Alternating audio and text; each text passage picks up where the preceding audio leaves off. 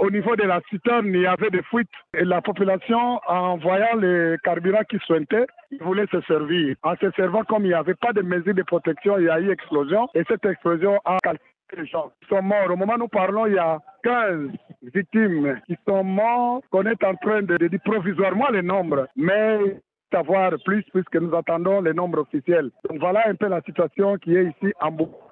C'est la deuxième fois qu'on fait de connaître ce drame.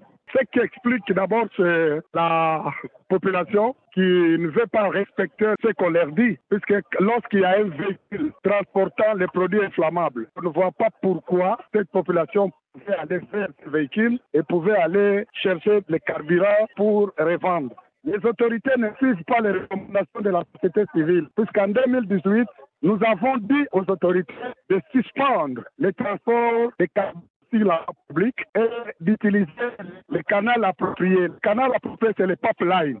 S'ils peuvent autoriser le transport de carburant, ils pouvaient nécessairement obliger ces transporteurs d'avoir le véhicule d'anti-incendie.